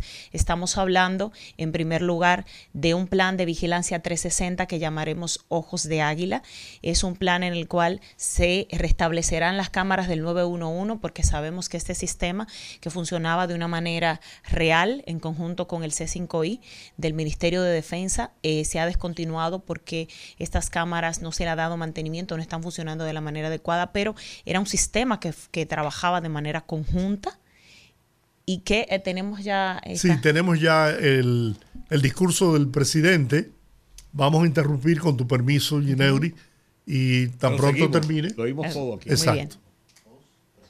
Dirijo a ustedes con gran entusiasmo y satisfacción para comunicarles un importante logro en beneficio de nuestro país. Como saben, en los últimos años hemos llevado a cabo la renegociación de diversos contratos a través de fórmulas nuevas que nos permitieran acordar mejores condiciones y conseguir mayores beneficios para el pueblo dominicano. En este caso, quiero referirme al contrato de concesión de aeropuertos Aerodón, que se firmó en 1999 y que, como muchos de ustedes saben, no garantizaba las mejores condiciones en las infraestructuras de los aeropuertos. Esta situación nos impulsó a iniciar un proceso de renegociación para buscar mejores condiciones y oportunidades de inversión antes del vencimiento del contrato en el 2030. Tras un proceso de negociación supervisado por una comisión integrada por funcionarios públicos y miembros reputados de la sociedad como Franklin Baez Brugal, Juan Yadó, Fernando Enríquez, Pedro Silverio, Jorge Luis Polanco y el ministro Joel Santos, nos complace anunciar que hemos llegado a un acuerdo que garantiza una mayor participación del Estado en los beneficios generados por la operación de los aeropuertos. Esto significa que nuestros recursos serán utilizados en beneficio de los dominicanos. El resultado ha sido que el país podrá tener mayores ventajas, ya sea en forma de inversiones o acciones que se traduzcan en mejoras significativas para el bienestar colectivo. A partir de esta revisión, nuestro país tendrá beneficios que alcanzarán un rango de ingresos entre los 1.905 a 2.155 millones de dólares, a través de distintas vías, como un pago inicial o canon al Estado de 775 millones de dólares por el derecho a la operación por el plazo extendido de la concesión, y una inversión de 830 millones de dólares para mejorar en los seis aeropuertos concesionados incluido el Aeropuerto de las Américas José Francisco Peña Gómez, y otros aportes variables estimados entre 300 y 550 millones de dólares. El extraordinario desempeño del turismo y el desarrollo del país como centro comercial, que han motivado un crecimiento de doble dígito en el tráfico de pasajeros, hace que sea impostergable la construcción de una nueva terminal adicional en el Aeropuerto Internacional de las Américas José Francisco Peña Gómez según análisis de importantes firmas internacionales contratadas, las previsiones de tráfico aéreo indican que Aerodón puede alcanzar los 8.4 millones de pasajeros en 2030, lo que supera la capacidad actual de aproximadamente 6.5 millones de pasajeros. Por ello, la empresa concesionaria llevará a cabo una inversión inmediata, según los acuerdos con nosotros, de 16 millones de dólares en trabajos de mejoras en la terminal ya existente del Aeropuerto Internacional de las Américas José Francisco Peña Gómez.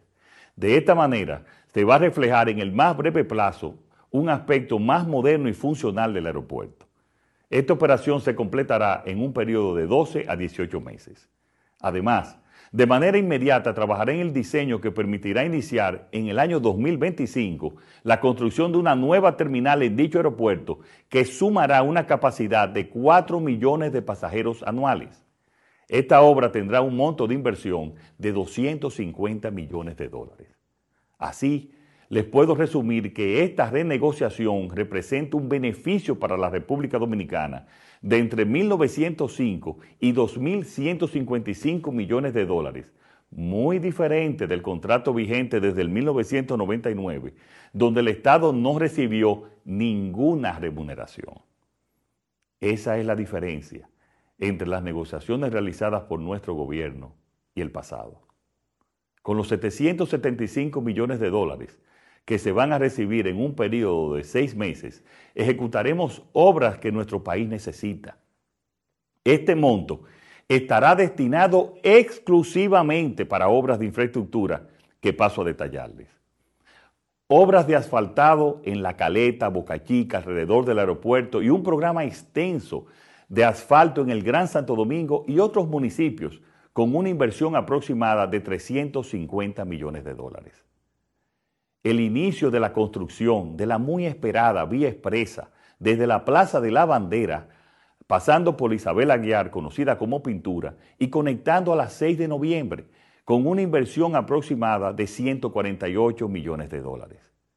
La solución de la Avenida de la República de Colombia, que con Avenida de los Próceres, donde vamos a construir un expreso hasta la Jacobo Magluta y la solución vial entre la República de Colombia también y la Avenida Monumental, todo con una inversión aproximada de 108 millones de dólares. La construcción del puente levadizo que sustituirá al puente flotante del río Sama, que se construyó hace 30 años como provisional, con una inversión de 50 millones de dólares. La construcción de un puente paralelo al Jacinto Peinado, que une la Máximo Gómez con la hermana Mirabal de Santo Domingo Norte, con una inversión de aproximadamente 56 millones de dólares. El paso a nivel que necesitan en la carretera de Sabana Perdida, con la intersección de las Chales de Gol, con una inversión aproximada de 30 millones de dólares, la construcción de una nueva unidad traumatológica en San Cristóbal por 15 millones de dólares. Concluimos esta inversión de 775 millones con más de 139 pequeñas y medianas obras en todas las provincias del país, de las que un 80% son obras deportivas por un monto de 18 millones de dólares. Quiero dejar claro que esta renegociación es solo el comienzo. Estamos trabajando para garantizar que todos los contratos y acuerdos sean para el mayor beneficio del pueblo dominicano. En los próximos días estaremos depositando este contrato en la Cámara Legislativa para su necesaria aprobación congresual. Como presidente de la República Dominicana, reitero mi compromiso de lograr acuerdos que impulsen el desarrollo de nuestro país y mejoren la calidad de vida de todos los dominicanos y dominicanas. Los contratos pueden ser renegociados, pero los intereses de los dominicanos son innegociables para este gobierno. Lo he demostrado con palabras y con hechos, y este nuevo contrato es una prueba de ello. Muchas gracias y que Dios les bendiga siempre. El rumbo de la tarde, el rumbo de la tarde. Bien, eh, retornamos la conversación con Gineuri Díaz, especialista en defensa y seguridad nacional, y la pregunta que te hiciera Rudy González sobre los los 10 eh, los diez ejes de, ejes de la, de la propuesta de, que, propone Abel Martín. Exacto, estábamos hablando del primer eje. pero no, no, no, no hay problema. Es gracias. un periodismo en vivo. Eh, tranquilo, lo entendemos. Y de hecho decía antes de iniciar mi intervención que sabíamos que el presidente, pues ante este plan que ha presentado Abel Martínez, que es un, Abel Martínez, que es un plan real, un plan enfocado en acción, bienestar, liderazgo, pero sobre todo equidad en la República Dominicana, un plan que se hizo sobre la base de la realidad, un plan que él en el día de hoy ha presentado los principales 10 ejes, pero que está basado principalmente en la prevención de la violencia, en la prevención de la violencia, en hacer programas que hagan una prevención real de la violencia en programas, en, planes y proyectos para la prevención de la violencia, porque cuando hablamos de la seguridad ciudadana, estamos hablando principalmente de la prevención de la violencia en la sociedad. Estaba hablando del sistema de vigilancia 360 que hemos llamado Ojo de Águila, que es un sistema que va a trabajar interconectado entre las cámaras ya existentes del 911, así como también nuevas cámaras de reconocimiento facial que se instalarán en un sistema interconectado al C5I, que es el, es el, sistema de comando y control y ciberseguridad e inteligencia del Ministerio de Defensa, haciendo un sistema conjunto entre todas las organizaciones que corresponden al Sistema Nacional de Seguridad. También interconectaremos a este sistema de vigilancia eh, un sistema de vigilancia 24/7, es decir, las cámaras exteriores de los comercios, instituciones, personas en sus hogares eh, obviamente con su consentimiento se instalarán y se interconectarán a este sistema de vigilancia 24/7 para hacer una vigilancia real, una vigilancia 360, pero que sobre todo esto tiene un menor costo para el Estado porque estamos utilizando ya los recursos existentes. El segundo eje y también muy importante es la creación de 200 nuevos destacamentos. Esto bajo el concepto de poder instalar un destacamento en las zonas más pobladas de, de llegar a alcanzar en nuestra primera etapa. Esos son adicionales de los que hay ahora. Exactamente. Esto bajo el concepto de un destacamento por cada 10.000 habitantes. Esto es bajo este concepto en las zonas más pobladas. Estamos hablando de construir 200 nuevos centros, pero también vamos a hacer un remozamiento, una modernización de los centros ya existentes, porque hay una realidad en la República Dominicana y es que actualmente existen alrededor, y estamos conscientes de esta realidad, existen alrededor de 300 centros sin ni siquiera conectividad en nuestro país. El tercer eje es el control total de rostro, ojos y huellas. Esto es la creación de una plataforma única en la cual se van a, tener eh, todos los datos conjuntos de las instituciones como la Junta Central Electoral, la Policía Nacional, la Dirección de Pasaportes, Migración, la Procuraduría General de la República a fin de tener interconectados, ¿verdad? Este sistema general de control eh, eh, biométrico, tanto de los ciudadanos dominicanos como de los eh, eh, de los extranjeros para poder tener un control real de eh, toda la población en la República Dominicana. El cuarto eje son los botones de pánicos SOS. Vamos a instalar en las zonas vulnerables en cuanto al tema de la delincuencia botones de pánico, los cuales van a alertar, ¿verdad? Inmediatamente sean alertados, van a enviar una señal a la dirección de monitoreo del destacamento más cercano y estos a su vez van a instalar van a activar los drones, los cuales pertenecen de hecho al sistema de vigilancia 360, para que con estos poder identificar, por ejemplo, eh, al, al, mismo tiempo que con las cámaras de reconocimiento facial, un perfil sospechoso o la situación de peligro que se esté dando en ese momento. Estos botones de pánico están integrados de unas cámaras de reconocimiento facial también para evitar que puedan ser tocados por desaprensivos. En el caso de que se pueda, ustedes saben que eh, hay que tomar en cuenta, ¿verdad?, que estos puedan ser eh, tocados por una persona malintencionada. Tienen este tipo eh, de reconocimiento facial y al mismo tiempo, aunque no se amplió, no lo habló en esta primera etapa, pero estamos hablando ya del plan en sentido general, está, estaría contenido dentro de este proyecto también una penalización para aquellas personas que malutilicen este sistema. Debemos agregar además que estos botones de pánico no solo van a estar en las zonas más, vulnerables, sino también que se le va a permitir a la población dominicana, a la gente que tenga comercios, que quiera tener un botón de pánico en sus instalaciones, pues lo pueda tener, obviamente ya con un chequeo dentro de la Policía Nacional para que en un, en un en un momento de emergencia puedan presionarlo y entonces puedan recibir auxilio de las patrullas más cercanas y del destacamento más cercano.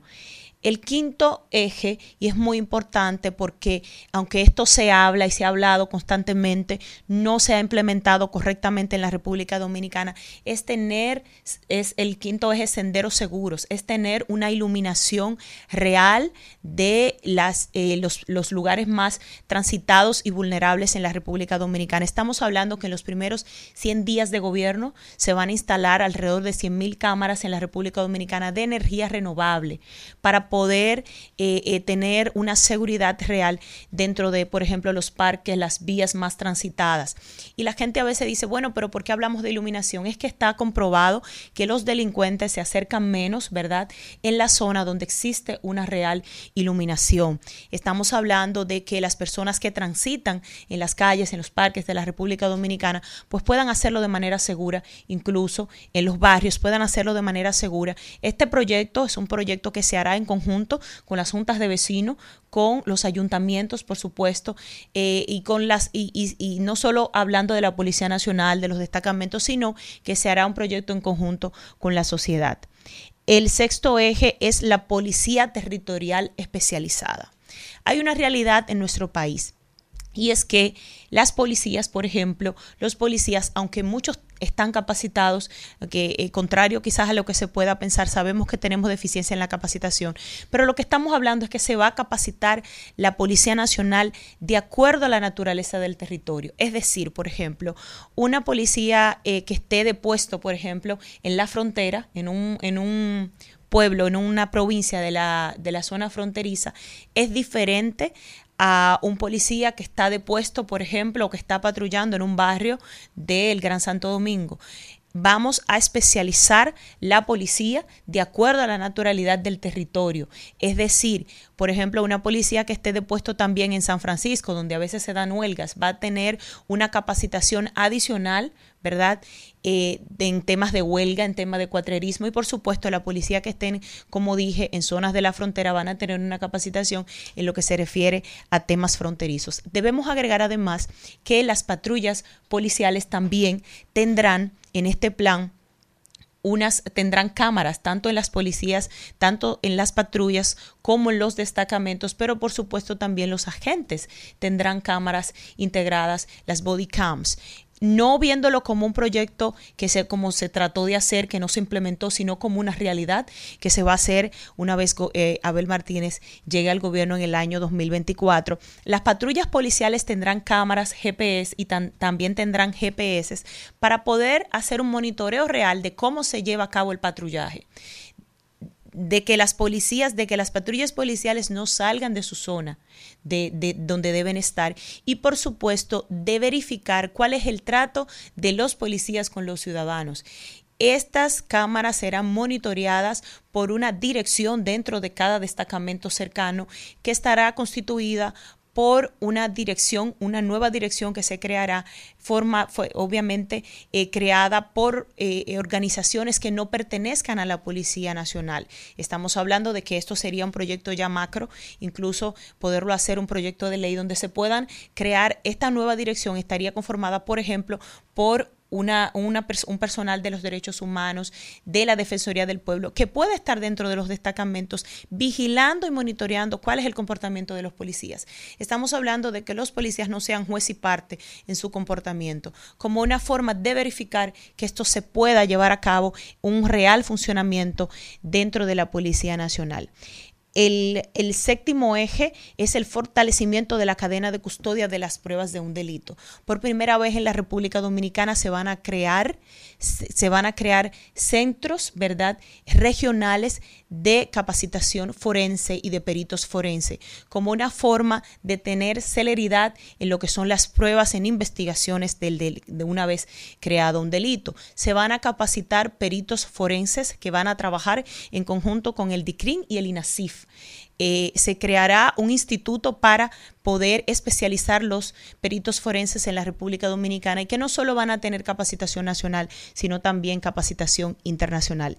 El octavo, el, el, octavo eje es el orden y control para el porte y uso de armas. Se dará, con, se dará cumplimiento a la ley que ya existe para el el, porte y tenencia de armas, pero sobre todo se llevará a cabo una rigurosidad en aquellas personas que poseen armas ilegales o que al mismo tiempo no han podido eh, o no han querido, eh, ¿verdad?, renovar, eh, pues, por ejemplo, su, la licencia del arma. Se va a llevar a cabo el cumplimiento de la ley, pero en este punto hay algo importante a destacar y es que también se va a dotar la policía, la policía nacional y aquellos patrulleros, aquellas policías que realizan el patrullaje, se van dotar de pistolas las taser, que son armas no letales, para como una forma de evitar pues que se puedan seguir eh, teniendo estos actos violentos dentro de la ciudad, al mismo tiempo entre la ciudadanía y la Policía Nacional. El noveno eje, y es algo muy novedoso, es la capacitación efectiva. Hemos llamado la capacitación efectiva, digo una novedad y muy importante porque por primera vez en la República Dominicana se implementará el bachillerato técnico en ciencias policiales. Estamos hablando de que nuestros futuros agentes tendrán una capacitación de cuatro años antes de poder ingresar al cuerpo policial. Los bachilleratos técnicos estarán eh, eh, obviamente en el, en el, sistema escolar a partir del nivel medio, así como en la República Dominicana existen bachilleratos técnicos en contabilidad, bachilleratos técnicos en otras áreas, se va a implementar el bachillerato técnico en ciencias policiales.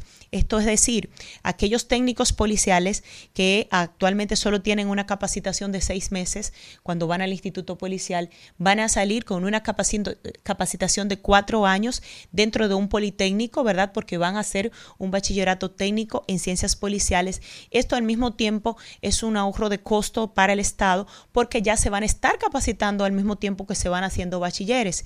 Y aquellos jóvenes que deciden ingresar a la academia policial van a tener una capacitación mayor e incluso se le va a poder, ya viéndolo desde un, un plano macro, un proyecto de ley, poder incluso eh, convalidar algunas materias cuando ya ingresen a la academia policial, esto en el sentido de los que quieran ser licenciados en ciencias policiales. Y el décimo eje, y muy importante, es tener una fuerza policial reconocida. Aquí se han hablado de algunos puntos, se han expresado algunos puntos, pero la realidad es que existe un plan de dignificación para la Policía Nacional y que se va incluso a exponer de manera más amplia en una segunda etapa. Este plan de reconocimiento de la Policía Nacional no solo abarca un aumento salarial significativo y de acuerdo al desempeño de los agentes policiales, sino también que esta vez los policías tendrán un seguro de vida real, porque incluso cuando hablamos de un seguro de vida real no estamos hablando de lo que ahora se le ofrece a los policías y no se le cumple y que está incluido dentro de, de las cooperativas que existe, la cooperativa que existe en la Policía Nacional, no. Estamos hablando de un seguro de vida para sus familiares directos, para aquellos agentes que eh, son, eh, eh, son asesinados en servicio o que son incapacitados una vez en servicio. Estamos hablando también de que los policías van a tener un seguro médico con gran cobertura, medicamentos y asistencia social.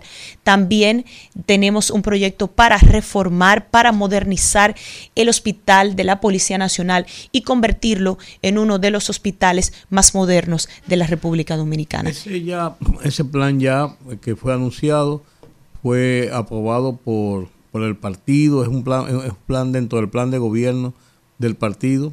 Así lo es. socializaron y, y quiénes trabajaron en ese plan. Así es, ese plan que como le explicaba al inicio se hizo, cuando digo que se hizo con la gente, es un plan que se comenzó a hacer desde que Abel Martínez era aspirante a la presidencia de la República por el Partido de la Liberación Dominicana. Todavía Abel no era candidato y pues este equipo cada vez que Abel visitaba una provincia de la República Dominicana recabábamos información con la gente sobre el tema de la seguridad ciudadana y qué la gente entendía y cómo la gente entendía que debería y cuáles eran las necesidades de la gente. Este es un plan que se concebió por quien les habla, el almirante Cifrido Pared Pérez, que es quien dirige la Comisión de Defensa y Seguridad Nacional del PLD, así como como también técnicos del gabinete técnico de nuestro candidato presidencial y por supuesto, como le decía al inicio, con asesores apartidarios, policías, militares que estuvieron viendo el plan y estuvieron estuvimos trabajando desde el año 2021 en este plan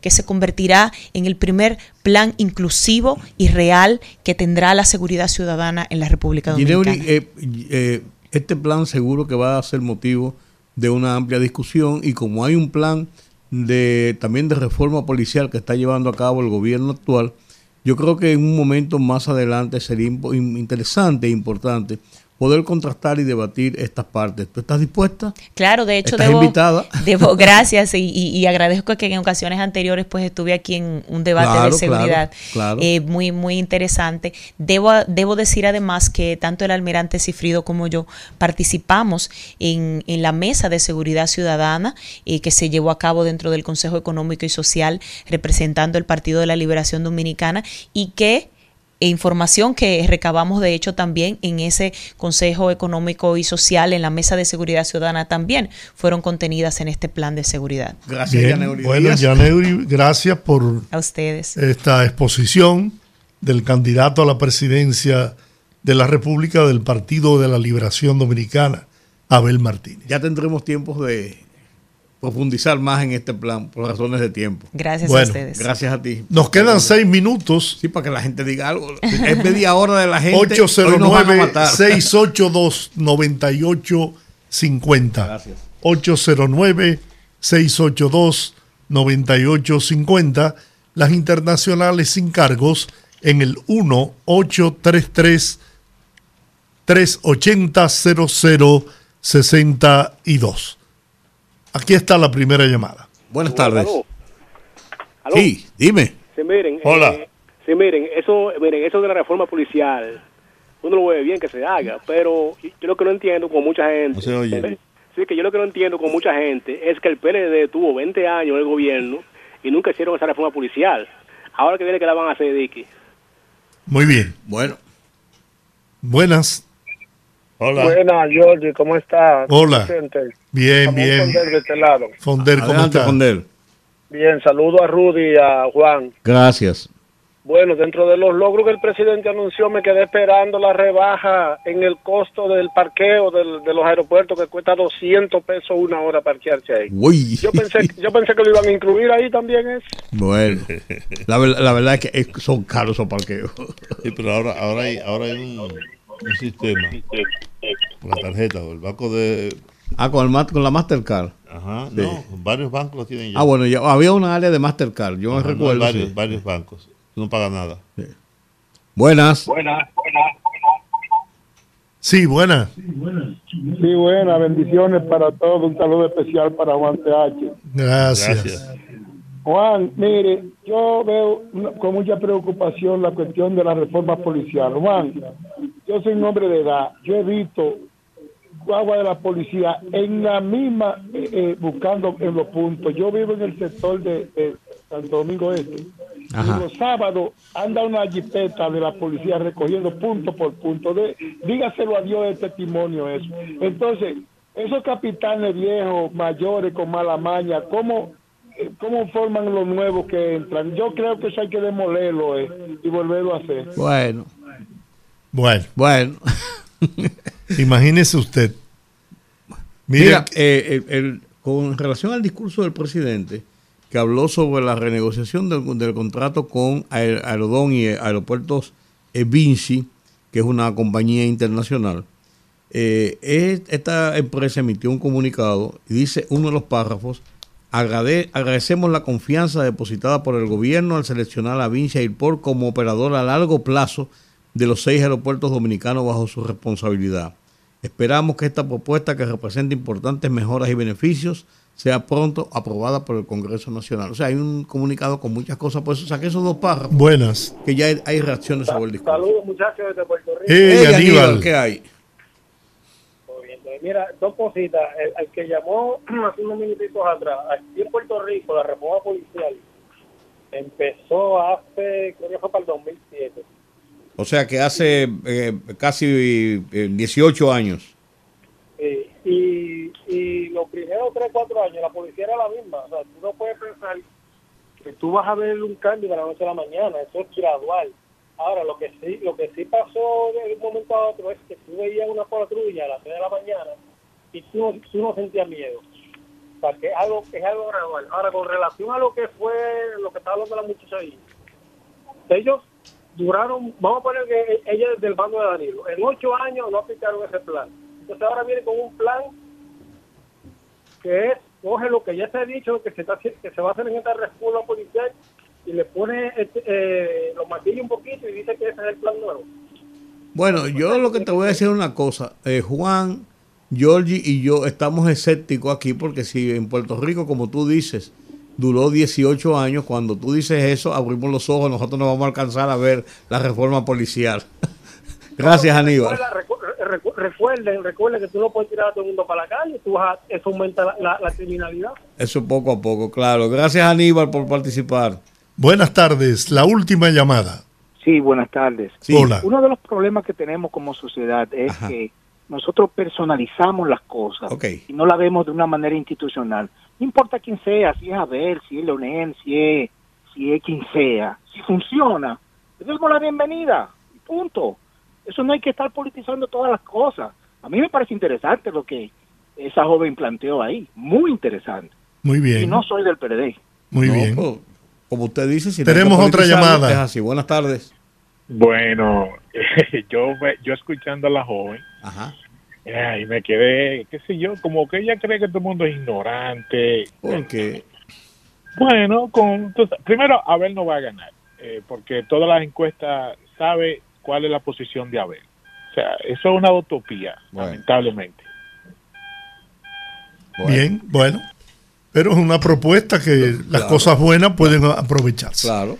Miren, eh, finalmente quiero agradecer al Partido Dominicano por el Cambio. Ahí pensaba que cuando dijiste Partido Dominicano, yo pensé, pensé, se volvió loco. Al acto de proclamación de su candidato a la presidencia para las elecciones generales de mayo del 2024, Luis Abinader Corona. Esto será el domingo 19 de noviembre a las 10 de la mañana en el pabellón de karate del Centro Olímpico Juan Pablo Duarte. Así que gracias al ingeniero Eduardo Estrella, al Partido Dominicano por el Cambio, por esta invitación. Nos informan que el, a partir de las 7 de la noche, cuando el discurso del presidente va a ser transmitido por cadenas nacionales, RCC Media, todas sus emisoras, lo van a retransmitir, aunque ya nosotros nos adelantamos con 40 minutos, lo sentimos, pero nosotros estamos, haciendo, nosotros estamos haciendo periodismo. Señores, hasta mañana. Gracias. Dios les bendiga. Rumba 98.5, una emisora RCC Media.